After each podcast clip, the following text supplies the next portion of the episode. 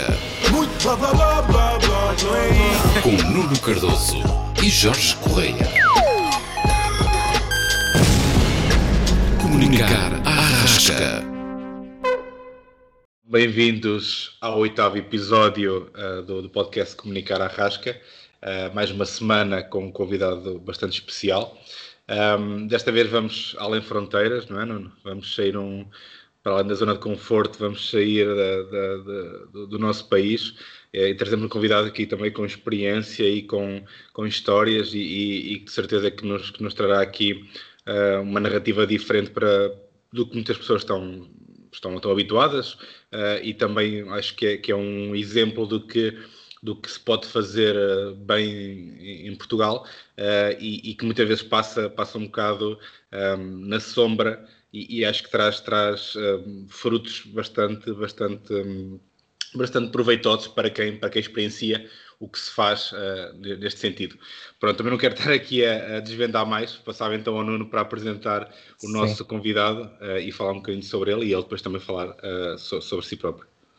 Muito bem, exatamente, Jorge, muito um, um olá especial ao nosso convidado de, de, hoje, o Helder, uma pessoa que me é também muito, muito cara por, por uma ligação pessoal que, que, que temos. Uh, falar do, do Helder é uh, Helder Costa, é dizer que ele é atualmente técnico de juventude e coordenador de projetos na Associação de Juventude de, de Vila Fontes, aqui em Arcos Valdez. É licenciado em Sociologia pela, pela Universidade de Minho e ao longo da sua ainda curta, mas já vasta carreira nesta, nesta área, eh, participou e, e, coordenou vários projetos internacionais de, de, mobilidade juvenil. É sobre isso também um bocadinho que vamos falar aqui hoje, além de, de, de outros temas, quer o tema, o tema trazido pelo, pelo Helder, quer outro também que nós vamos aqui eh, eu e o Jorge vamos, vamos trazer desta vez em, em conjunto, como é habitual quando temos um, um, convidado, quer falar um bocadinho também dessa questão de, de sair para o estrangeiro ou, ou não sair, um, que é que, quais são os benefícios, se calhar, na, na, nossa ótica, quer eu, quer o Jorge temos experiências distintas, o Jorge já esteve lá fora a trabalhar, um, eu não, estive sempre por cá, o Helder também é das pessoas mais viajadas, se calhar, que eu, que eu conheço, portanto tenho uma perspectiva certamente muito, eh, muito, interessante, muito interessante sobre isso. Eu uh, passaria a palavra ao, ao Helder também aqui para nos, para nos saudar e, e se apresentar um bocadinho. Uh, olá, uh, Nuno e Jorge, agradeço o convite, desde já. aceitei com toda a grada, é um prazer estar na vossa companhia. Sim, acho que o, a apresentação do Nuno disse um bocadinho sobre mim. Sou, sou uma pessoa acho que me caracterizo muito por um bocadinho explorador. Um uhum. explorador que, e um, bastante ativo. Eu gosto, eu gosto de sair, sair muito da minha zona de conforto. E o meu trabalho, e neste momento, permite-me isso. Sair bastante da minha zona de conforto, criar coisas, criar conteúdo e, acima de tudo, também viajar, o que é uma coisa que gosto bastante. Principalmente a parte de, de explorar novas culturas e novos países. Uh, não sei se queres que explore um bocadinho mais no, e Jorge? Ou vamos, algo... vamos, se calhar, introduzir o nosso, o nosso tema eh, e, e depois também eh, vai um bocadinho de encontro àquilo que, que, que, que, vais, que nos vais trazer cá também dessa parte de, de explorar novos, novos mundos e novos horizontes uh, e, e, já nos, também já nos vais dar essa, essa tua perspectiva que acredito que seja um bocadinho diferente da nossa. Uh, não sei se, se queres lançar tu, Jorge, ou, ou se começo eu. Queres começar então com o nosso tema, não é? Sim, exatamente. Pronto, então a nossa temática será, será a questão de, de, de ficar em Portugal a trabalhar ou, ou de sair uh, de Portugal. Uh, eu, no caso, pronto, eu sou, sou, um caso suspeito porque estive lá fora duas vezes, um, uma delas enquanto, enquanto, estudava, outra depois apenas como, como trabalhador, enquanto estudava, mas fui fazer estágio para fora. Então eu estive em Espanha, na República Checa, Uh, e, e, e, é assim, eu sempre, uh, sendo, sendo uma pessoa muito, muito, sendo uma pessoa criada no interior e, e, e formada também na, na, zona do interior, um, houve uma altura que, que, andava, andava com a ideia de ir para a Noruega, não sei porquê, e em fora da Noruega e tudo mais, mas era, era, nunca pensei efetivamente sair e, e, como, como o Helder disse bem, é da zona de conforto e, e é uma, uma zona uh, de conforto que é o nosso país e são várias, aliás, são várias bolhas de conforto que é uh, a nossa casa, o nosso, nossa, o nosso local uh, onde habitamos, depois se calhar o nosso conselho, distrito, até o nosso país. Sair do país é uma, uma, uma um desconforto bastante grande ainda mais quando não falamos a língua, não é? E, e, um, e, e aí, eu, ou seja, obviamente que com o inglês e com o espanhol ou com o portunhol, que, que muitas vezes levamos daqui, uh, pensamos que, que, é, que é suficiente, mas, mas penso que não é. E também depois o, o falará melhor sobre isso, mas é questão cultural, porque um, nós vamos para trabalhar, eu falo no meu caso em específico, fui para trabalhar uh, e, e, estava com alguns portugueses e brasileiros que me fizeram, se calhar, que aquela zona de desconforto não fosse tão agressiva.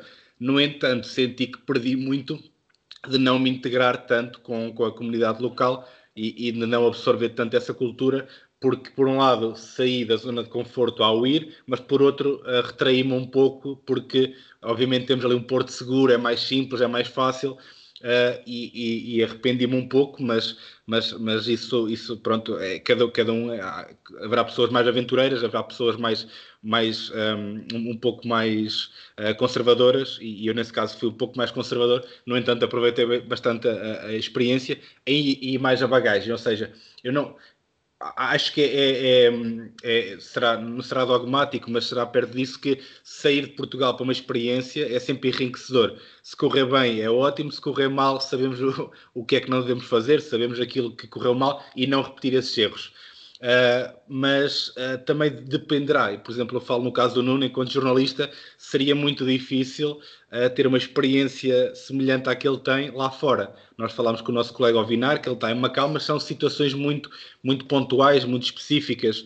Aí também depende, porque a minha área permite-me sair, permite-me encontrar novos mercados, mas obviamente que também estou, estou um bocado balizado pela questão da, da língua, pela questão da, da cultura, porque trabalhar, um, trabalhar enquanto se quer um, um, engenheiro, sei lá, mecânico ou, ou, ou, civil ou o que for, conseguirá fazer as partes técnicas, seja onde for, uma pessoa de comunicação e marketing, se calhar terá que absorver mais a, a cultura e estar mais entranhado com, com, com o cotidiano. Portanto, na minha, na, minha, na minha opinião, será sempre importante quem puder, ou seja, acho que uma coisa é, é irmos aventurar, um, se calhar, na, na, ou fazer estas aventuras que, com, com quem o, Helder trabalha, que acho que trazem algo mais pessoal, digo assim, uh, traz-nos capacidades, se calhar, soft skills e, e, e, e, e torna-nos pessoas com mais capacidades. Uh, enquanto que, por outro lado, ir trabalhar, se, na, minha, na, minha, na minha opinião, e acho que é um conselho, é ir com algo mais certo, uh, não ir à procura, não chegar lá, uh, ok, vou ver o que, é que vai, o que é que vai acontecer lá, ainda mais nesta altura do campeonato, não é? com uma, uma pandemia, pós-pandemia, e mais ainda com os meios digitais à nossa dispo, dispo, dispo, disposição.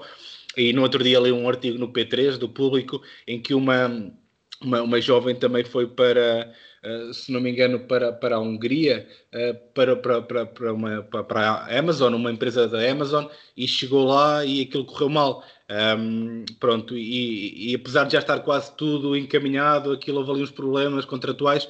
Portanto, se mesmo assim com as coisas encaminhadas pode correr mal, chegar lá e, ok, vou tentar, um, pode correr ainda pior. Por isso, acho que, que deixo mesmo eh, este destaque: que é a poder sair, a poder ir um, não acredito que as pessoas queiram ficar uma vida toda no estrangeiro, mas a poder ir e, e balizar os objetivos, pá, sim, sempre. Sim, é, é, acredito, acredito que sim e concordo, e concordo totalmente contigo. Como disseste, eu, eu nunca.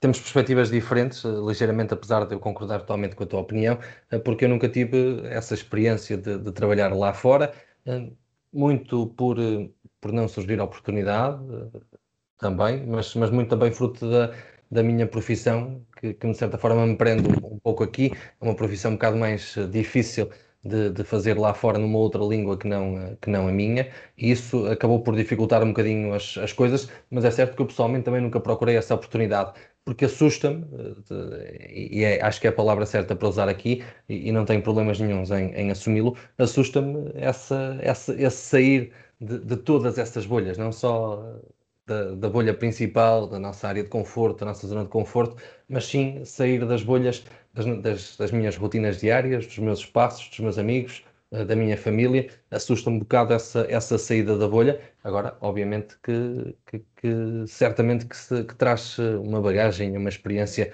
muito, muito forte e acredito que essa saída para o estrangeiro de um ano ou de, ou de dois, nos traz muito melhor preparados para encarar cá o mercado de, de trabalho, é certo. Agora, é, lá está, é, acho que é essencial, como disseste bem, Jorge, pesar todos os prós, todos os contras, ir com alguma coisa certa, sem, sem, grandes, sem, sem grandes riscos, porque os riscos é, é mais fácil corrê-los cá do que, do que lá fora. Lá fora os riscos tornam-se ainda maiores do que, do que cá, porque cá temos sempre alguma segurança, alguém que nos, dá, que nos dá a mão, que nos ajuda de certa forma. Não é que lá fora não tenhamos, mas certamente que são mais, é mais difícil de aparecer essa ajuda do que, do que cá.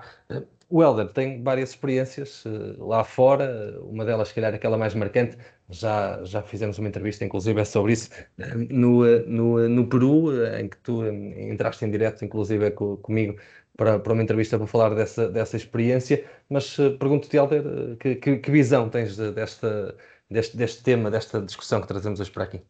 Eu estive aqui com atenção a ouvir o que vocês disseram. Eu compreendo ambas as partes e claramente concordo um bocadinho com o que o Jorge disse.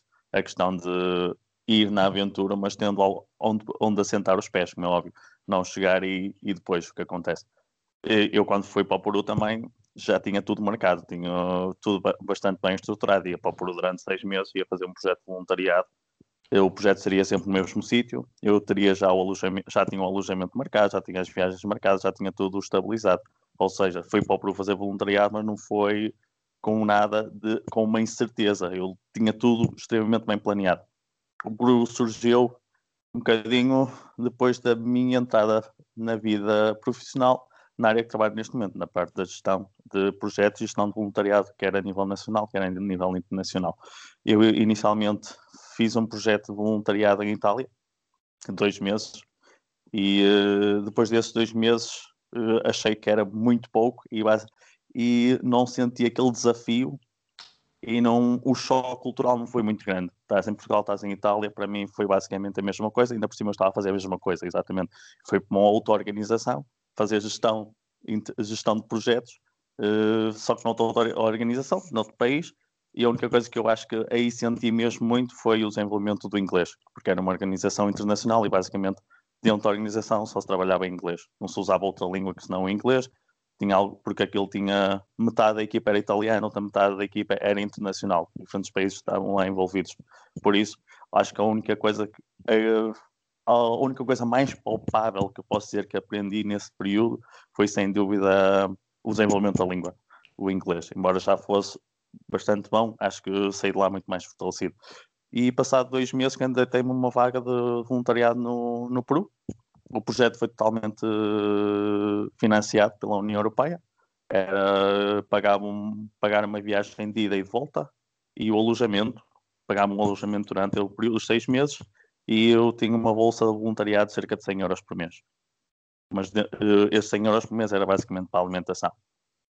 Uh, porque eu desde muito novo, desde muito quando digo muito novo, 18, 19 anos, sempre tive uma, uma visão de que gostaria de fazer um projeto de voluntariado num país de terceiro mundo, sempre. E tinha como colocado como meta aos 30 anos. E por acaso foi a melhor oportunidade que me surgiu, porque eu, eu faço 30 anos, já estava no Peru. Eu, eu faço os 30 anos precisamente no Peru. E, hum, e como eu disse anteriormente, já tinha tudo bem delineado, conhecia as, fiz bastantes entrevistas com as pessoas que me iam acolher, como óbvio, não foi assim ao Deus dará, como se costuma dizer aqui no Norte, já tinha tudo bastante pré-estabelecido e, uh, e o choque, lá está. O choque que eu apaguei quando cheguei lá, acho que ficava marcado na memória para sempre. Foi um choque cultural muito grande e depois já há uma coisa que eu acho que nós, nós oriundos dos países mais envolvidos, pensamos muito que somos mais desenvolvidos que eles, ou às vezes acabamos por pensar que somos mais que eles. E depois um voluntário às vezes também vai com a sensação, quando vai para um, país desses, que vais chegar lá e vais mudar tudo. Tu não vais mudar nada, para começar. Poderás ajudar a mudar. A primeira coisa que tens que interiorizar é entender a cultura. Tu não podes forçar nada, porque senão serás rejeitado pela própria cultura primeira coisa que tu tens é a culturação, é o que nós chamamos da culturação, tu é que tens que habituar à cultura e depois vais, vais dando os teus inputs. Quando cheguei lá, fui trabalhar diretamente para a rua, com crianças de rua, basicamente fazer atividades na rua com as crianças depois da escola. Algumas iam para a escola, outras eram crianças trabalhadoras, trabalhavam no mercado. principalmente as raparigas. Não, não era como aqui, a obrigatoriedade de frequentar o, o ensino. Lá dependia muito do agregado familiar. Se tivesses mais posses, poderias ir para, o, para a escola. Se não tivesse, ias ajudar o, os teus pais no mercado, basicamente. E uh, eu estive a trabalhar com essas crianças, foi bastante gratificante. O choque foi muito grande no início, em que nós pensámos que falávamos, falávamos portunhol, eu dei por mim que não falava nada. Eu acho que durante dois meses eu não, não abria a boca. Eu dizia sim, não, sim e, pouco, e graças e pouco mais. Uh, acho que só comecei mesmo a interagir muito bem, acho que passado, passado dois meses, em que comecei a, a, falar, a falar bem a língua, eu compreendia basicamente tudo, mas depois o, a cimentação do peru é muito diferente do, do castelhano, uhum. é um bocadinho mais, mais como nós, imaginem como pegaste no português e no brasileiro, é basicamente a mesma coisa. Espanha seria Portugal e o brasileiro seria o espanhol de Peru, é um bocadinho diferente, e, uh, mas passado dois meses já estava a falar. Agora acho só, só que falo frequente, fluentemente espanhol.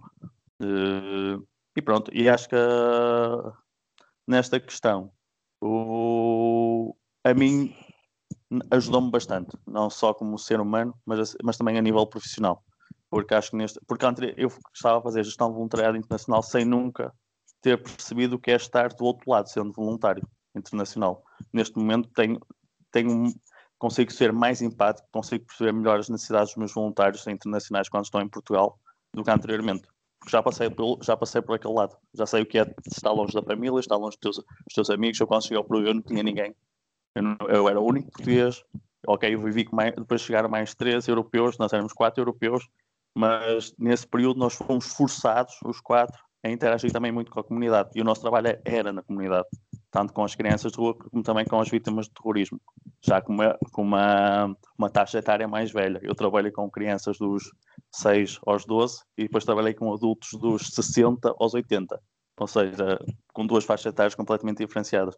E uh, eu sou apologista que, havendo oportunidade, e, uh, e claro, havendo oportunidade e uh, termos alguma coisa estável e onde assentar os pés que devemos experienciar pelo menos uma oportunidade na vida que seja internacional.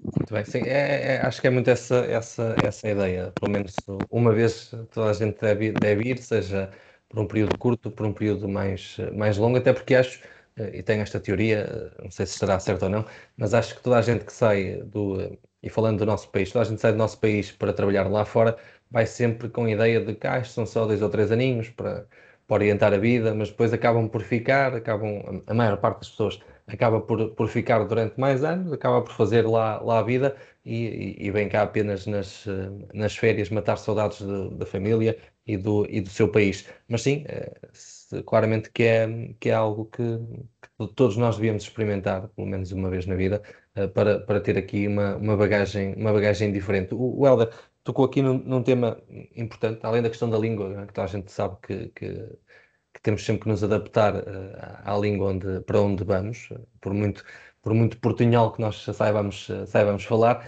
uh, a questão do choque cultural é aquela que realmente mais, mais salta à vista e que muitas vezes, se calhar, não é tão tida em conta. Uh, o, o Helder teve, teve-a no, no Peru de uma forma um bocado violenta, aqui entre aspas, não é? mas se calhar o Jorge também a teve na, na, na, República Checa eh, de uma, forma, de uma forma diferente, porque é difícil, o único dos três que não teve lá fora é que está a dizer isto, mas, mas acho muito, muito difícil nós eh, nos adaptarmos à primeira a uma cultura que muitas das vezes é totalmente, totalmente diferente da nossa. É? Sim, eu não sei do caso dela. No meu caso, havia cerveja para, para, para, para parar um bocadinho esses problemas, mas, mas ele disse uma coisa que eu, que eu por acaso relembrei-me logo, uh, no meu caso, porque um, a questão do cultural de, de, mudar, ou seja, eu cheguei à República Checa uh, e depois tudo ali à volta, né? Polónia, Alemanha e, e todos os países estão ali à volta, Áustria, e tu chegas e tens, aquela, tens aquela, aquele pré, preconceito de é um país de, de, de, de, leste, não é? Completamente é da Europa, mas nem parece às vezes. E tu dizes assim, pá, isto está mal feito uh, pá, isto não sei o quê, pá, isto não é assim. E depois pensas, espera, isto não é assim em Portugal. para eles está bem feito, para se calhar eles é que pensam que, que assim funciona e se eles fossem em Portugal uh, e para eles é que estava mal feito lá. Ou seja, colocar essa perspectiva de Uh, no, ou seja, aquilo não é, não é quase um cruzeiro que tu sais e, e, e, estás lá, não. É um país completamente diferente, com raízes diferentes, com histórias, com sofrimento, com, com, com tudo diferente. Mesmo em Espanha, que é aqui ao lado, e, e já, já notamos essa diferença tão grande, nós tendemos é, ok, a Europa um, é igual, não, não é bem igual. Então imagino na América do Sul, como é, como é que não deve ser. Uh, mas nesse sentido eu também senti isso de, um, ok, um, eu acho que isto aqui está mal, dizia alguém, mas eu é que estava mal no meio daquilo tudo. Uh, e outra coisa que, que, também, que também foi falado e bem, que é uh, uma pessoa vem com outra, com outra bagagem, com outra capacidade de enfrentar as coisas, mas mais ainda dá, dá, dá, dá mais valor uh, ao, ao, regresso. Ou seja, eu quando regressei, para já notava que, que o meu currículo estava, era, era destacava-se por estar lá fora, Uh, tinha outra, outra capacidade argumentativa, uh, seja em entrevistas, seja uh, a exigir, a exigir lá, salário ou, ou, ou, ou, o que fosse, mas também notava que, ok, um, lá fora aquilo era, havia estes problemas e aqui já não há. lá fora há isto e aqui já não há. Ou seja, e eu nunca reparei nisso, apesar de ter trabalhado cá antes de sair, começo a dar mais valor a coisas que se calhar antes faziam um bocado de comichão, faziam um bocado de impressão. e acho que isso também Uh, obviamente que saindo, toda a gente, acho que toda a gente disse, Luciana, tens aqui um salário, tens aqui isto direitinho, vais, vais sair, maior parte das pessoas vão. Mas como não disse bem, também haverá outras pessoas que têm umas certas reticências, seja por motivos familiares, amorosos, uh, financeiros, o que for. Uh, mas uh, sair, e, e, acho que é, é, é, muito bom reforçar isso, que é, um, é preciso querer, ou é preciso haver qualquer coisa, não é? Vou sair por sair vou sair porque sim, vou sair porque já um amigo meu saiu e está lá fora. Acho que tem que haver, seja uh, querer ultrapassar um medo, seja querer ganhar mais dinheiro, seja querer reconhe ser reconhecido, seja querer voltar depois, ou então ficar lá, mas tem que haver um, um motivo, não é só sair por sair. Uh, acho que também é importante isso, porque depois vai, vai ao encontro do que falamos, que é uh, as expectativas defraudadas, chegar lá fora, não gostar, encontrar Uh, e o Heller falará melhor, melhor sobre isso do que nós, que é uh, qualquer coisinha começamos logo a extrapolar, uh, o autocarro chega tarde, o autocarro faz barulho e já é o fim do mundo, pá, e, e, e, esquecemos que tá, cá também autocarros chegam tarde e, fa e, fazem barulho, não é? É mais por isso. É, eu concordo completamente contigo, Jorge. Acho que acima de tudo temos que estar cientes do que queremos. E e vermos bem as nossas expectativas quando, quando pretendemos ir para fora. E, e isso tem. E depois que falaste uma coisa que eu achei bastante interessante, que é a questão do que nós dizemos que não temos estereótipos, mas todos nós temos estereótipos. Todos nós criamos estereótipos relativamente a uma cultura, a um país. E é natural, o estereótipo faz parte da nossa sociedade e não há mal nenhum. O problema é quando o estereótipo se, se, se, traduz num preconceito. O estereótipo faz parte, faz parte da nossa cultura e é perfeitamente normal. E todos nós criamos estereótipos relativamente a uma cultura. E depois, naquela questão de, às vezes, o estereótipo não é, não é o estereótipo que tu crias e que tu costumas ouvir falar não, não corresponde à realidade, como é óbvio. E esse aí é uma, tem que ser uma grande mudança que tu tens de fazer para ti, para ti mesmo. E uh, depois, eu no meu caso, por exemplo, o meu choque cultural foi muito grande. Foi mesmo muito, muito, muito grande, porque para já estava a viver a 3.200 metros de altura, nunca na minha vida imaginei a viver num, a 3.200 metros de altura, em que durante duas semanas só tinha dor de cabeça. E andava 100 metros, 100 metros, 100 metros, sempre que andava 100 metros tinha que parar. E, e depois o simples facto de não ter um frigorífico em casa, em casa, que para nós europeus parece uma coisa tão banal, não ter um frigorífico em casa foi das coisas mais surreais que, que me aconteceu. E depois é toda uma questão de adaptação. Ok, não tens frigorífico, o que é que vais ter que fazer? Ir ao mercado todos os dias, comprar coisas básicas e ir consumindo aos bocadinhos. Enquanto aqui és capaz de ir uma vez ao supermercado, ou uma vez por semana, ou duas vezes por mês, digamos, eu lá tinha que ir ao supermercado basicamente todos os dias. Eu, nós basicamente consumia e ia à hora do almoço e já comprava comida para no máximo dos máximos dois dias. Porque nesta questão não tinham de fazer conservação. E não valia a pena andar a comprar mais coisas para, para depois não utilizar. Ou seja, acabar também por. Uma coisa que aprendi foi o consum, um consumismo responsável ainda inconscientemente, mas era um consumismo responsável, sem, sem, sem desperdícios de alimentares. E nesse aspecto, ainda hoje tento fazer o máximo possível. Agora foi uma coisa que aprendi lá e agora estou muito mais consciente e por umas questões também ambientais sobre o consumismo responsável e, o, e, o, e a questão do, do, do desgaste. E nesse aspecto para mim foi muito importante. E depois é aquela questão mesmo do, do trabalho com pessoas que não estás habituado a trabalhar. Que são completamente diferentes de ti. Pensam completamente diferentes de ti e tens de estar preparado para isso. E eu, por acaso, eh, como já estava numa vertente mais internacional, preparei-me bastante para isso. Li sobre a cultura, li sobre o país, sabia, sabia bastante sobre o, o local para onde eu ia. Eu sabia que ia viver para uma montanha, sabia que ia ter problemas com a, com a altitude, eu sabia o que é que ia encontrar. Por isso, acho que tem que haver um grande planeamento e preparação. Quando eu digo um planeamento de preparação, não é estar uh, um dia antes a ver coisas sobre o local para onde vais, porque só isso não chega. Convém também pesquisar e uh, tentar saber como é que as pessoas se comportam. O, uma coisa muito simples, qual é a moeda do país, que há muita gente que às vezes vai e nem, e nem se lembra qual é, qual é a moeda. É uma coisa tão simples quanto isso. O fuso horário, por exemplo. Há muita gente que nem se lembra do fuso horário. Quando foi para a Lituânia, só quando, só quando estava na Alemanha foi ver o fuso horário e, e descobri que eram duas horas, duas horas de diferença para Portugal. E não me dei ao trabalho sequer antes de na, fazer essa preparação, porque ia lá só para três dias.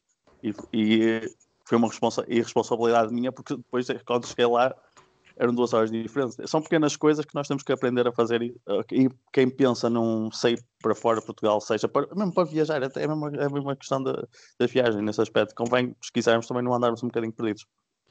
Exatamente. É mesmo isso, eu também só para terminar, e, e, e falo disso, eu tive umas semanas, na altura, antes de ir para a República Checa, fosse, fosse o, a taxa de câmbio para o euro, fosse, uh, sei lá, uh, telefones de embaixadas, uh, como ir para aqui, como ir para ali, as frases principais de, traduzidas, né, para poder utilizar, caso ficasse sem telemóvel, pá, tinha sempre plano A, B, C, D, I, E, na esperança que usasse só o A.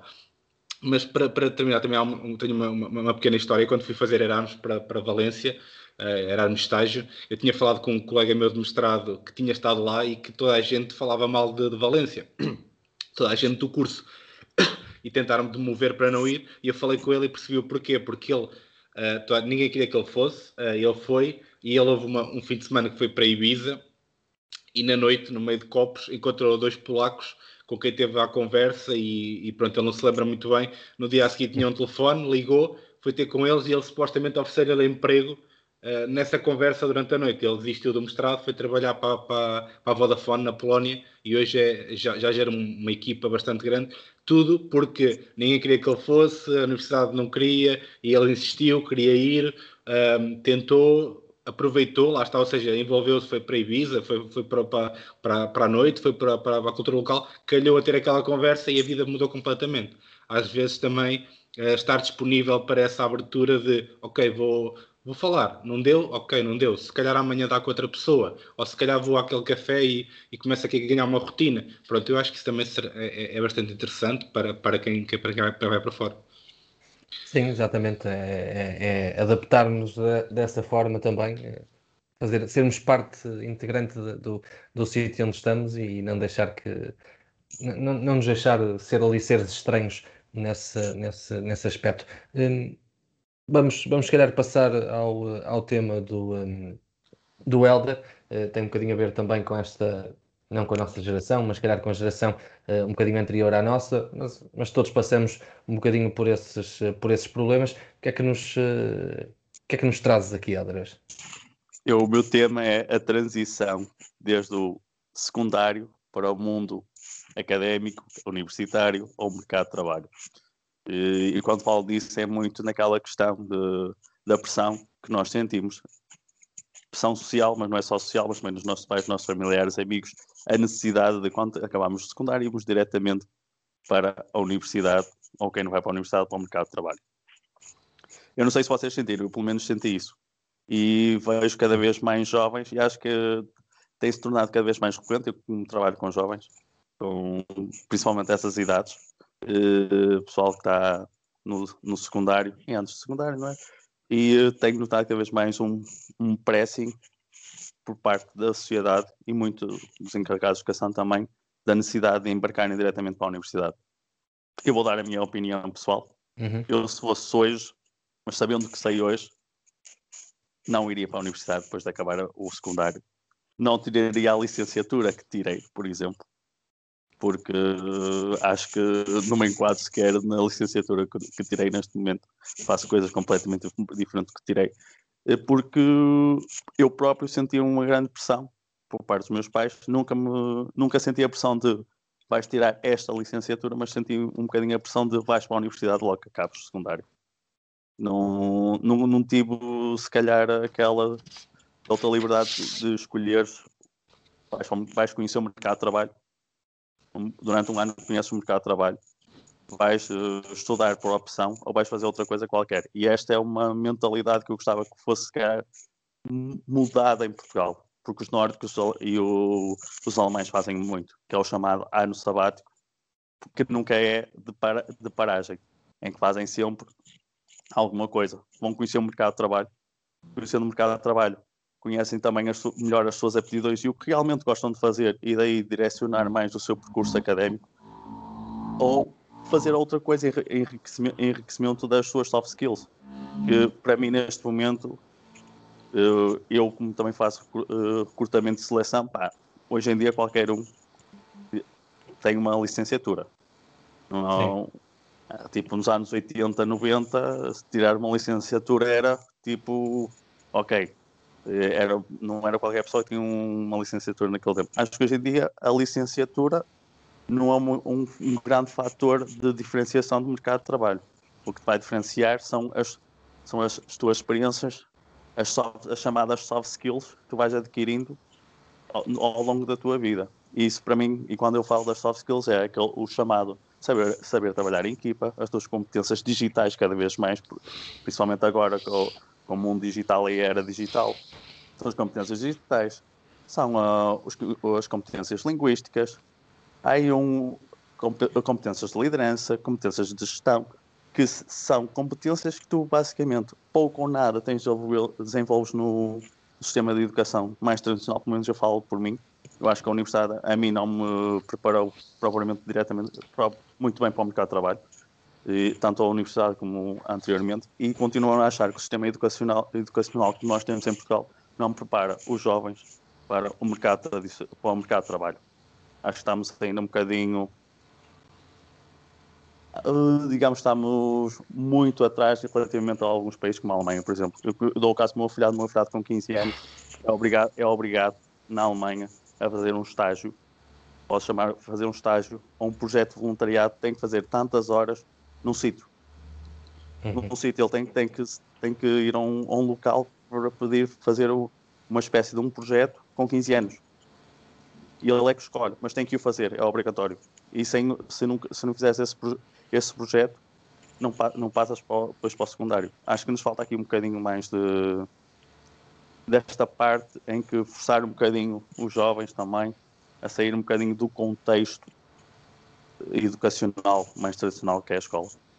Sim, eu, eu concordo totalmente contigo, Helder, e tenho uma opinião muito, muito uh, própria sobre, sobre isso, que acho que nós, uh, aos 18 anos, somos demasiado jovens para ir para a universidade e para escolher uma coisa para o futuro já. Eh, eu, eu, falo por mim, eh, eu entrei na universidade com, com 18 anos, eh, mas depois tive necessidade de fazer esse tal ano sabático no, no ano seguinte e só aos, aos 20 é que realmente entrei, entrei na, na, na universidade a sério, digamos assim, com cabeça, tronco, tronco e membros, já que os dois primeiros anos foram foram mais para, para perder tempo, senti um bocado isso, obviamente ganhei, ganhei outras coisas, não, não, é isso que está em causa, mas sinto que aos 18 anos não temos sequer noção do que, do que queremos para, para a vida, a maior parte de nós, acredito que há, que há quem tenha, e acredito que há quem tenha essa, essa maturidade de, de, aos 18 anos eh, ter a capacidade de escolha e a capacidade de, de, ir para a universidade e, ter, e de ser bem, bem sucedido.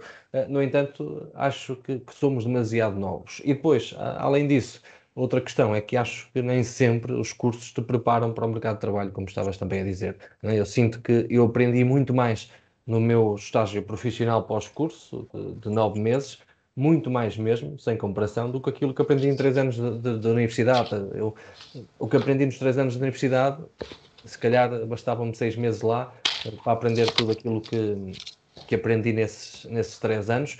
Um, o, Jorge, o Jorge partilhou o curso comigo, um, não sei se terá a mesma opinião ou não, mas, mas, mas, sinto, eu senti muito isso, de que ou várias, várias cadeiras que, que, que tivemos que não foram que não, não são úteis, pelo menos eu duvido muito que as vá usar nos, nos meus próximos anos no mercado de trabalho e acho que tem que haver aqui uma remodelação total no, uh, quer no ensino superior, mas também, como, como dizia Helder, na, na parte anterior, uh, no ensino secundário, no ensino básico e tudo mais, para que nós cheguemos melhor preparados a essa, a essa fase. Né? Pelo menos esta, esta é a minha opinião. O Jorge nem, nem sempre concorda comigo, às vezes tem mania de, de ter uma opinião diferente, mas não sei se desta vez estamos na mesma onda. Sim, para já que dizer também que a maior parte das coisas que aprendeste na licenciatura foi comigo, não é? Sim, uh, é um facto. Mas, mas também, nós, já abordámos esta temática só assim umas, umas leves pinceladas anteriormente, mas agora de forma mais, mais, um, mais pertinente, acho que pá, é, é mesmo isso por um lado, e, e eu volto, volto a ser o, o pessimista da, do, do, episódio, que eu acho que é, é, num país tão conservador como o nosso, eu acho que este ensino é, é dado desde, desde sempre, desta forma tão, tão teórica, uh, tão, tão formatado. Um, tão pouco um, adaptado ao mercado de trabalho uh, e, come, e, começa de, de, desde cedo, ou seja, e nós falámos com a Sofia, uma, uma psicóloga, no, no, no, no, outro episódio, em que é isso, ou seja, não, as pessoas vão escolher um curso, mas não sabem uh, o que é o IRS, as pessoas vão escolher um curso, mas não sabem uh, onde é que têm que ir para, para pedir isto ou para pedir aquilo, ou seja, não nos forma uh, para a vida do cotidiano, para o que nós precisamos, e não nos forma, uh, da, ou seja, facultando-nos uh, ferramentas para, espera aí, eu se calhar, meus pais querem que eu vá para, para, para advogado, mas eu gosto de, gosto de carros, eu gosto de, de motas, se calhar devia ser mecânico. Mas não, tens de ser engenheiro mecânico, tens que não sei o quê. Não, ou seja, abrir essas portas é, é, tudo muito teórico, é tudo muito uh, de estudar, de saber no momento e depois aquilo. E acho que há estudos que comprovam isso, que é uh, o, pós, uh, um pós-exame, a maior parte, não sei se são 80%, desaparece do, do, que tu sabes porque aquilo fica na tua, numa parte do cérebro que é, é muito efêmera, é, é, não, é, não é memória a longo prazo. As memórias a longo, a longo prazo, a maioria delas são uh, prazerosas, são algo que nos traz algum, alguma coisa boa, e não é estudar duas ou três semanas para um exame que nos vai dar essa memória. Uh, e, e, acho que vou, vou ao encontro do que vocês disseram, que, que um, tinha que ser radical, para já tinha que ser radical, e eu acho que Portugal não está, não está pronto para isso. Essa questão da, da Alemanha, acho incrível, acho incrível porque hum, é mesmo isso, é, é começar de novo e, e, e tem que ser obrigatório, porque uh, eu lembro-me na altura, eu, eu fiz um, um programa, uh, já não me recordo bem do nome, mas era OTL, Ocupamento, Ocupação de Tempos Livres, salvo erro. Uhum. Uh, e é, isso, um... é isso que, é, que eu trabalho com esse programa e faço no verão para jovens. Pronto, exatamente. Eu não sabia se isso ainda estava ativo. Boa. Existe, eu... é do IPDJ. Exatamente. E eu fiz, mas fiz porque dava dinheiro. Ponto. É, não, não, vou, não vou estar com mentiras. Um, e, e, e, se as pessoas e se os miúdos fizessem isso, uh, seja duas semanas, um mês, o que for, no verão ou, ou, ou pós-aulas, aquilo enriqueceu-me de uma forma que eu estava com as pessoas, ouvia as pessoas, percebia como é que era a dinâmica do, do lar, como é que era a dinâmica da instituição. Ou seja, é, é, é, é isso, mas lá está, é facultativo, é, é, é remunerado. Não, devia ser é, é extracurricular, devia, como nos Estados Unidos, que tu tens essas atividades em que são eh, altamente valorizadas. E agora trazendo aqui um bocado mais de, de, de, de, algo caricato, não é? que a questão do, do candidato do Chega à, à, à, Câmara de Lisboa, o Nuno Graciano, que falou, ah, eu estive na, em, na, na, na, na, na, é? na Associação de Estudantes, não é? Pá, e eu, eu, sou sincero, quando comecei o, meu currículo, mal acabei a licenciatura, tinha lá isso, que estive na Associação de Estudantes, e pá, é pouco, é muito pouco valorizado cá, ou nada mesmo, não faz sentido.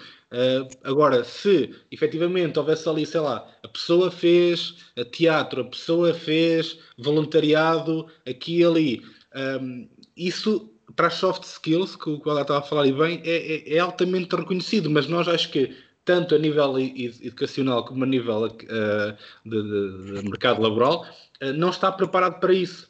Uh, acho que sou pessimista nesse sentido, concordo com vocês que tem que haver uma, uma alteração. Acho que tem que ser radical, não acho que vai ser, que vai ser feita ou que vai ser feita nesses moldes.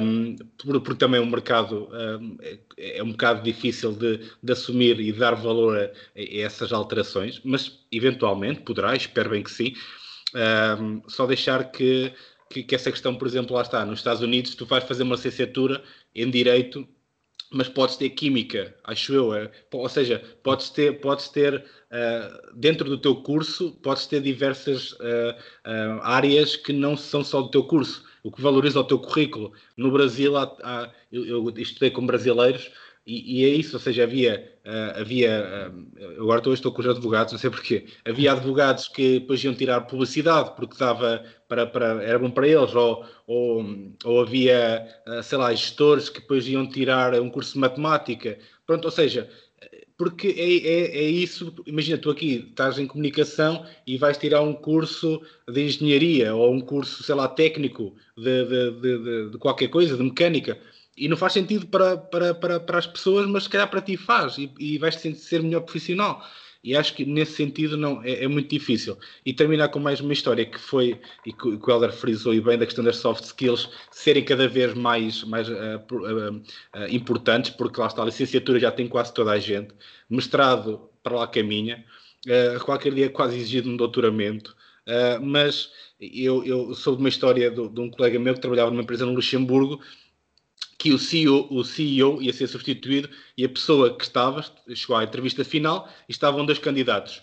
Esse, essa pessoa uh, e, e, outro. Entretanto, o outro ficou, começou-se a sentir mal, estava na sala de espera, disse à, à secretária que ia embora e ela disse só para esperar um bocadinho. Ele, ele, disse que não, tinha que ir embora. Ela disse: Olha, é, é a única vez que, que, está cá a pessoa que vai entrevistar, porque ele veio não sei de onde, não sei o quê, e ele foi embora. Entretanto, ficou o único candidato sozinho.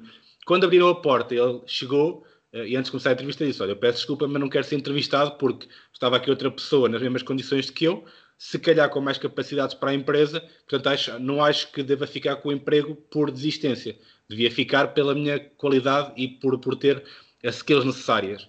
E então eles depois disseram-me, isto também tem a ver com recursos humanos, que outra pessoa era um ator e era mesmo para aquilo, ou seja, era para verem a parte humana, o carisma, a empatia que ele tinha se ele fosse uma pessoa que dissesse, olha, não tenho culpa, não é? Vou chegar aqui, vou fazer a minha parte, só estou eu, vou ficar eu. E ele não, ele chegou-se à frente e foi uma pessoa, e era isso que eles queriam.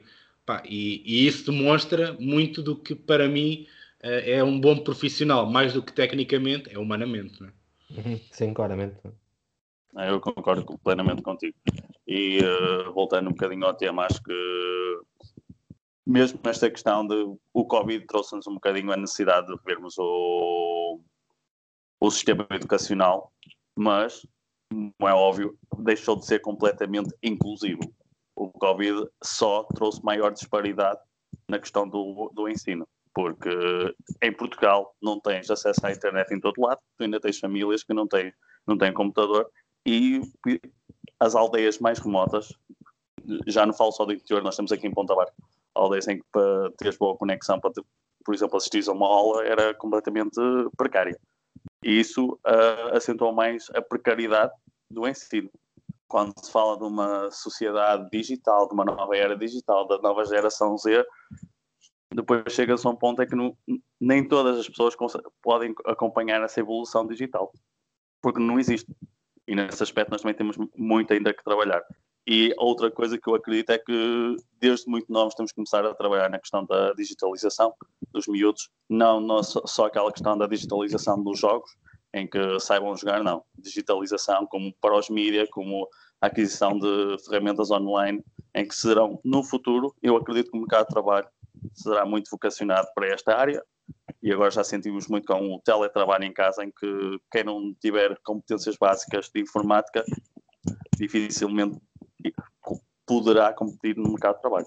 E acho que o, o, nosso ensino tem que começar a levar aí um, uma volta de 300, não, pá, 180 graus, pelo menos nesta, nesta, nesta parte, porque é, é mesmo essencial. E eu sou apologista disso. E uh, acho que este, o Covid só veio só nos veio mostrar que nós, enquanto o nosso ensino não está preparado para estas mudanças. Deixa-me só lançar aqui uma provocação, já, já nos metemos com contabilistas e agora se calhar vamos meter com professores, Helder. O que é que achas? Porque se, se a classe dos professores, estando envelhecida, também não ajuda a que esta, esta update, esta atualização funcione, não é? Porque uma coisa que eu reparei muito é que muitos professores não estavam, estavam mesmo Sim. a leste de, do que é dar aulas um, uh, de forma uh, remota, uh, e isso fez com que demonstrasse o, o, o, quão antiquado e o quão rústico é o nosso ensino e o corpo docente. Nada contra, pelo contrário, mas porque é isso, tu és professor, entras e acabou. Uh, tens umas formações, atualizas-te e tal, mas é isso, é pouco, acho que é muito pouco para aquilo que a escola pode dar e deve dar, não achas? Ah, mas isso eu concordo contigo, Jorge. Eu acho que a profissão de professor acho que ficou muito estagnada no tempo. Então, quero dizer, principalmente a, a, antiga geração, acho que mesmo na questão de acompanhamento dos, dos tempos, ou seja, neste caso, por exemplo, em que o próprio professor tinha dificuldades digitais, pá, em que como é que tu, tu depois vais queres ensinar através de um computador quando tu próprio não sabes mexer nele. Acho, e acho que nisso, mas isso também acho que acaba por ser um bocadinho culpa do, dos professores, porque pararam na questão da aprendizagem. A aprendizagem deve ser contínua. E um professor acho que é daquelas profissões que, opa, pelo menos da informação que tenho, acho que esta nova geração não, mas uma geração mais antiga eh, não tinha muita necessidade ou a preocupação ou o interesse da atualização. Acho que esta nova geração já, já acredito que seja mais diferente e já tenha mais esta necessidade. Sim, acho que ainda é, até mais. É a minha perspectiva. Sim, acho que ainda até um bocadinho mais fundo nesse, nesse aspecto. Uh, o próprio curso de, de, para, para, o ensino teria que ser um bocadinho uh, reformulado e adaptado às novas, uh, às novas necessidades, a este, a este novo mundo, que, que, de certa forma é, é, é, totalmente diferente do que é há, há 10, 15, 20 anos atrás. E concordo totalmente contigo, Helder, quando dizes que Covid veio, a pandemia veio pôr a nu, se calhar, todas as fragilidades do nosso, do nosso ensino, vieram-se faz, fazer, fazer ver e fazer notar um, ainda mais e temo até que, que esta geração pague caro todas estas deficiências do nosso ensino nos, nos próximos tempos, porque nota-se claramente que, que os alunos vão, uh, ah, isto é a minha opinião, vão, vão, vão sentir na pele quando a entrada de, na universidade, se calhar, estas, todas estas deficiências destes últimos meses de ensino, porque o ensino online é, é diferente do, do, presencial e, como vocês disseram bem, muitos professores não estavam adaptados a esta nova, esta nova realidade, sem querer aqui, obviamente, criticar ninguém, eh, mas depois os, alunos vão acabar por, por sofrer, se calhar, um bocadinho consequências disso, não é? Sim, ah, já? sem dúvida. Ah, força, Jorge. Vai, vai. Não, não, não só, só, só terminar também. Uh, já não vamos, não vamos poder chamar professores, não é? Depois de contabilistas, professores ficam fora do podcast. Uh, mas, por exemplo, quando o Helder disse, e, e também já te passo a palavra para, para ver se, se estavas nesse, nesse enquadramento, a digitalização, as pessoas estarem no digital e, e começarem desde cedo, não, não significa que toda a gente vá trabalhar com computadores, não significa que toda a gente vai estar ligada. Eu dou um exemplo muito prático. O meu filhado que está ali na, a rondar os 10 anos, ele adora, adora campo, adora agricultura e ele vai ao computador para ver como fazer as coisas ou, ou uhum. como, como é que as coisas são, para, para, para ter mais consciência, para ter mais informação e depois aplicar e perceber, ah, então isto funciona assim. Portanto, acho que era nesse sentido de dizer, toda a gente diz, ah, digital, é só ecrãs, é só. Não, é ter noção é. e estar a, a acompanhar o que é que está a fazer e ter a, a superfície natural, que ninguém, nem toda a gente vai trabalhar em computadores, não é? Ah, concordo plenamente contigo, Jorge. Quando falar da questão da digitalização, não estava a pensar de aprender a programar, por exemplo. Sim, sim. É mais essa questão que tu falas, é saber utilizar as ferramentas para outros fins, por exemplo. Não é estás ali passar um dia inteiro a um computador a fazer programação, nem nada que se pareça. Embora também seja importante, e, mas para isso já tens pessoas que gostam mesmo daquilo e têm, muito, e têm talento para aquilo. Acho, eu, para mim, acho aquilo um talento. Eu olho para aquilo não percebo nada, mas. Sim, mas... sim. Mas pronto, era o que estava a dizer. E uh, essa questão da digitalização, sim, é como tu falaste, o teu, teu afilhado, não foi? Tu me disseste? Sim, sim, sim. sim. Então, epá, é, nisso, é isso chama-se é chama saber utilizar a, as ferramentas que tens à mão e, e não é. Ele não vai para lá fazer programação, mas pode ir pesquisar para depois colocar em prática no terreno. E é isso que é necessário hoje em dia. E na questão, do, na questão do Nuno que vamos ter reflexos no futuro, vamos, Nuno, porque eu, eu vejo diariamente, para mim é quase impossível ensinar uma criança, a, principalmente no primeiro ano, a, a ler e a escrever pelo, neste contexto. Sim. Porque, não, porque os professores não têm ferramentas e conhecimentos suficientes para ensinar uma criança, uma criança a ler e a escrever neste formato. E é muito complicado. E, e é nas crianças que eu, tenho, que eu tenho notado mais dificuldades, são as do primeiro ano. Primeiro ano e as que fizeram a transição para o segundo, ou seja, já ano passado no primeiro, fizeram para, e passaram automaticamente para o segundo, são as crianças que eu noto com mais dificuldades. Não é dificuldades de aprendizagem, mas é o próprio modelo não foi de encontrar as suas necessidades. Ou seja, estão com grandes lacunas se vamos comparar a anos ditos normais. Este não foi um ano normal. E isto tem-se notado muito e, e, será muito difícil. Ok, ainda são crianças, mas esta recuperação está a ser bastante lenta. Esta recuperação de, destas crianças que estavam ano passado no primeiro e que este ano estão no primeiro está a ser bastante lenta. E isso poderá ter grandes repercussões no futuro. Não? E depois, para não falar todo o parâmetro a nível de, de relações sociais, mesmo que as crianças passaram, que nunca te, vão, voltarão a recuperar. Exatamente, sim. É, acho que são, vamos ter impactos disto, quer a curto, quer a médio, quer, quer a longo prazo, em várias gerações, em vários, em vários grupos de, de, de pessoas. Isto no que, no que ao ensino diz, diz respeito. Não sei se algum de vocês quer acrescentar mais alguma coisa. Ou só queria, queria, fazer só mais uma pergunta, uma pequena pergunta ao Helder, uh, que seria se ele nota, ele já deve ter trabalhado com gerações diferentes, não é? Uh, e, e, e, notado, ou seja, se, se a, a, diferença de gerações, e aqui se calhar estamos a falar, sei lá, 5, 10 anos, não sei, uh, as capacidades cognitivas têm tendência a melhorar, a piorar, uh, se não se nota grande diferença, sei lá, a questão do raciocínio, da lógica, do entender, do, do perceber, achas enquanto profissional, enquanto quem trabalha com essas gerações, que tem tendência a agravar-se, porque toda a gente diz que as, as próximas gerações são muito mais intuitivas, são muito mais uh, ágeis mentalmente, mas por outro lado perdem muitas capacidades cognitivas que nós temos, por exemplo. Uh, e acho que seria interessante perceber isso. Uh, de certa forma, sim, concordo nesse aspecto. Opa, a nível cognitivo, eu não acho que, que, eles tenham agravado a questão a nível cognitivo. Eu acho que. E depois eu trabalho com.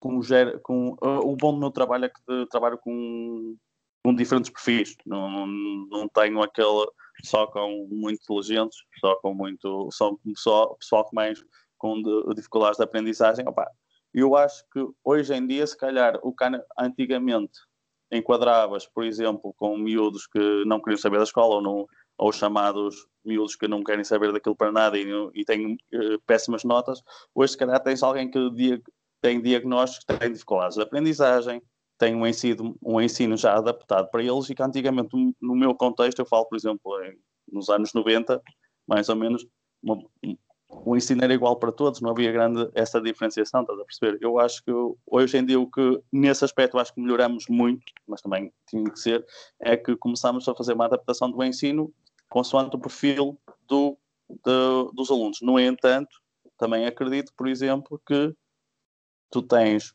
para o, chamado miúdos com dificuldades de aprendizagem, tens o dito normal, mas, por exemplo, depois falta o know-how aos professores e as técnicas para, por exemplo, para miúdos com chamados dito com um QI acima da média. E com esses, os professores neste momento estão a ter mais dificuldades em lecionar do que com aqueles que têm uh, dificuldades de aprendizagem.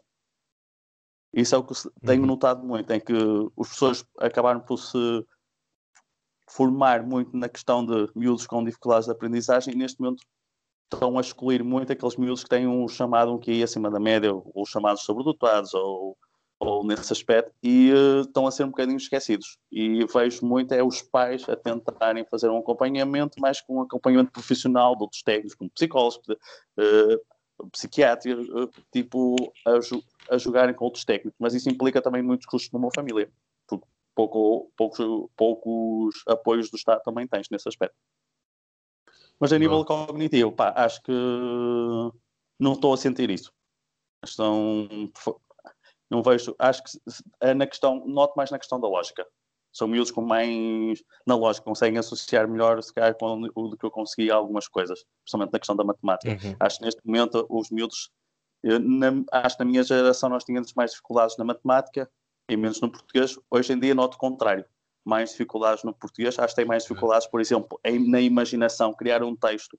Acho que tem muito mais, sair muito fora, tipo, tens de fazer um texto sobre algo imaginário. Acho que tem muitas dificuldades na questão da imaginação. Mas, por outro lado, acho que são melhores na questão da matemática. Na questão da lógica, acho, acho que são melhores. Mas é a percepção que eu tenho tido nos últimos, nos últimos anos. Ok, boa. Muito bem. Nuno, então. Portanto, seguimos, seguimos então, se calhar, para a nossa terceira parte, né? chamemos, chamemos-lhe assim, esperar que ninguém, que ninguém volte a cair, porque é um bocadinho chato e alguém, e alguém pode-se pode -se magoar. Eh, vamos agora às, às eh, sugestões. Não sei quem é que, quem é que quer começar ou se, se começo já eu. Né?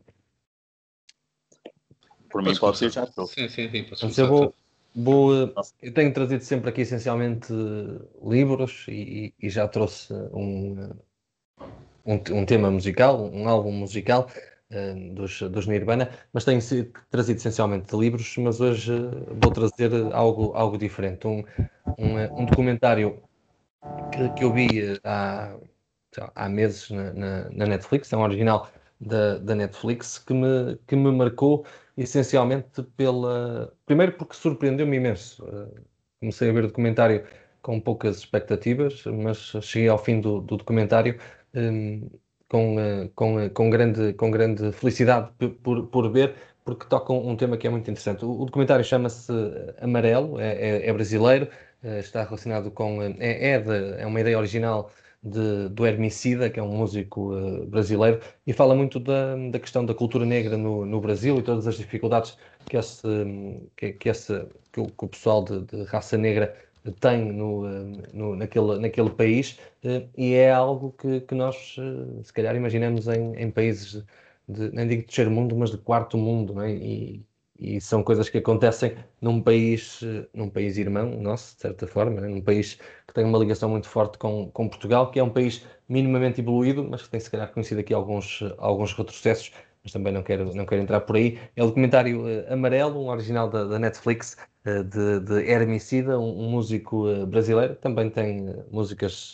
bem porreiras, por sinal, e que fala então sobre esta questão da, da cultura negra no, no Brasil e todas as dificuldades que estão, que estão inerentes. Não é muito grande, portanto, aconselho vivamente. Ok, se calhar pego eu, deixamos o convidado para o fim. Um, pronto, também, depois do que falaste do Brasil, também não vamos convidar brasileiros né, para o podcast, está sempre a eliminar. Mas por acaso, e não combinámos, e acho que, que, quem nos ouve já deverá saber isso, mas eu trago aqui uh, dois filmes muito rápidos e um deles vai novamente uh, ao encontro do, do, do, teu. O primeiro deles é, chama-se Lixo, Trash, é de 2014, é, é um filme também brasileiro, bastante elucidativo do que é uh, o, o, que é os subúrbios, como é que aquelas pessoas da pobreza mais pobre do Brasil sobrevivem uh, e, e quando, quando conseguem ter uma oportunidade uh, que, que, que, a vida lhes dá sem eles estarem à espera, mas claro, uma oportunidade que, que não era para eles. E, e, e, como é que aquilo se transforma, envolvendo política, polícia, criminalidade, Pá, e é um filme bastante, bastante elucidativo do, do da, da, falta de oportunidades e, e, e, de outros que não têm oportunidade, mas que estão lá em cima porque não precisam delas. Uh, e, e, pronto.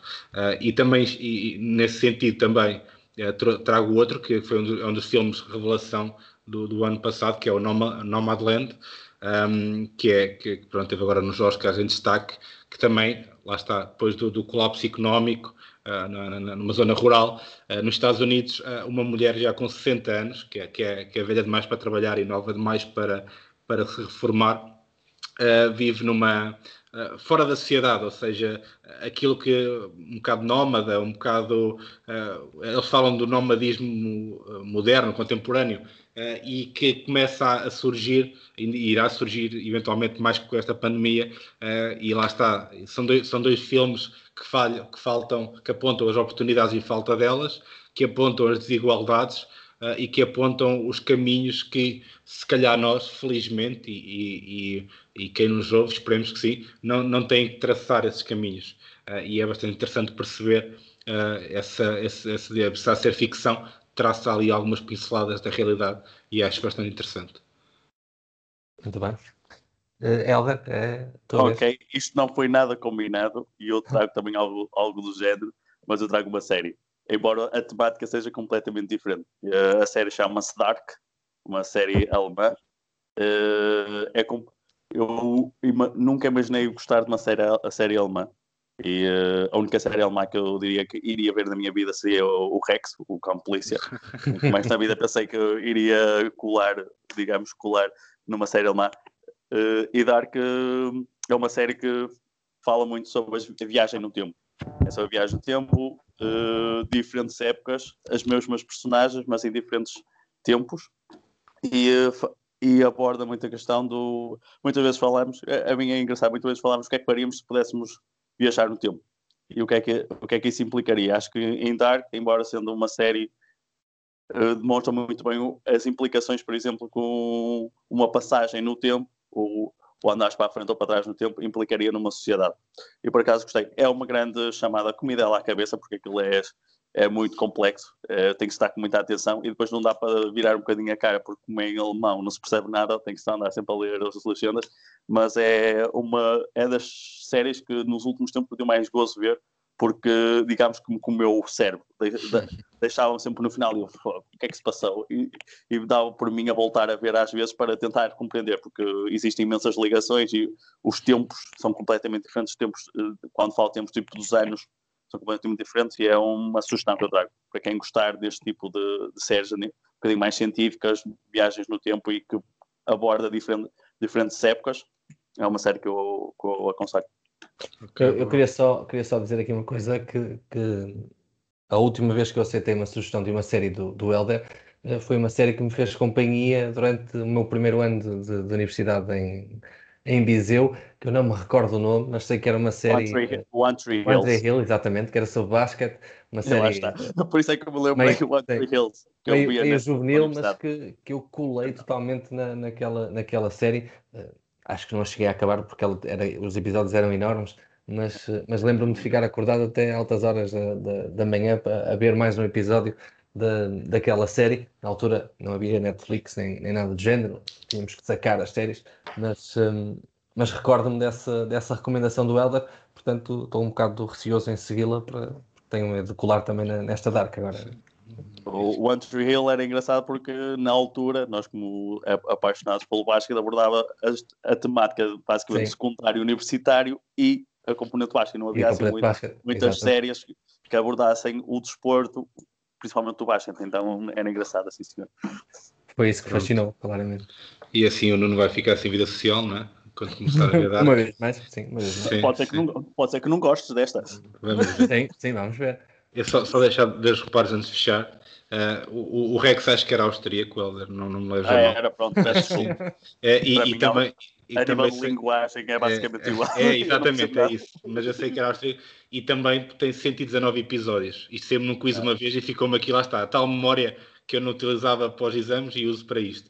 Uh, pronto, se calhar uh, também vou, vou, deixar o Helder dizer, partilhar alguma coisa, ou sei lá, redes sociais, site onde trabalha, e, e, depois eu fechava também com as nossas redes sociais, e-mail, e, e terminámos o episódio. Uhum.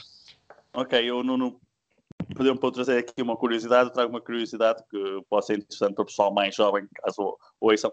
A União Europeia, não sei se o pessoal sabia, mas, por exemplo, se tens 17 anos ou faz 8 anos, a União Europeia agora paga viagens de comboio tipo Interrail a pessoal que faz 18 anos nesse ano. Imagina que em 2021 faz 18 anos, a União Europeia tem um, programa de que qualquer jovem se pode candidatar, em que paga-te viagens de comboio dentro da União Europeia, de um período de até 30 dias, tu estipulas o teu trajeto e o, o teu trajeto e o, e o período, e as viagens tem que ser sempre de comboio, e as viagens são pagas pela União Europeia.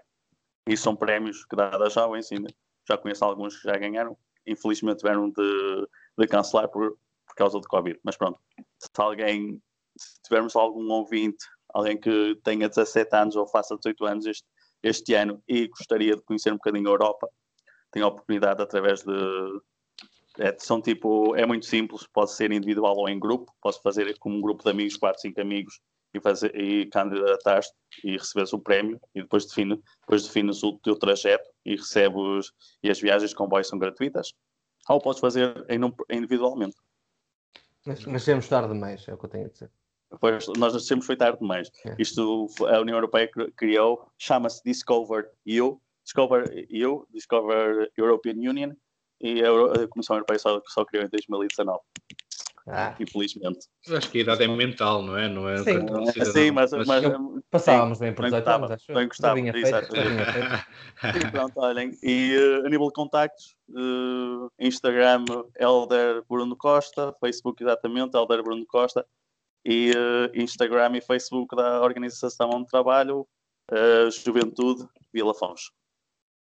Se alguém quiser, lá, lá fazemos um publicações. Do yeah. E fazemos publicações também, algumas de, de projetos, oportunidades de voluntariado, intercâmbio, tanto a, eh, a nível nacional e internacional, por isso, se alguém estiver interessado, e uh, tem lá formas de contacto, alguma dúvida que tenham sobre questões de projetos a nível nacional ou internacional que envolvam jovens, estão à vontade, podem nos contactar através das redes sociais ou por e-mail. Também está nas redes sociais. Fácil acesso. Muito bem. Boa. Pronto, e nós também continuamos a facebook.com.br COM Rasca, já me custa dizer como, não é? e também instagram.com barra com rasca e uh, com rasca.gmail.com Pá, agradecer mais uma vez ao Helder, foi, foi cinco estrelas mesmo.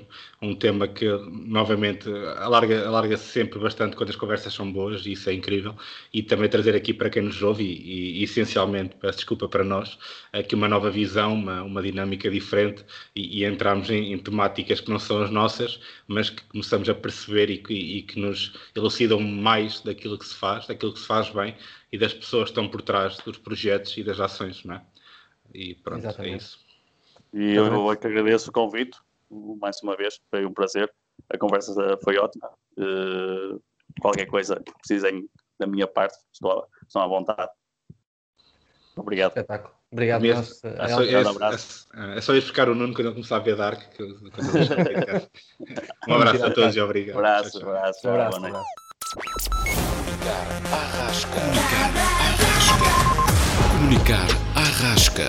Muito blá blá blá blá blá Com Nuno Cardoso e Jorge Correia. Comunicar Arrasca. Efetivamente, não, nunca, se calhar nunca pensaram trabalhar naquilo, ou então foram porque vem alguém a trabalhar, ou porque o pai, ou porque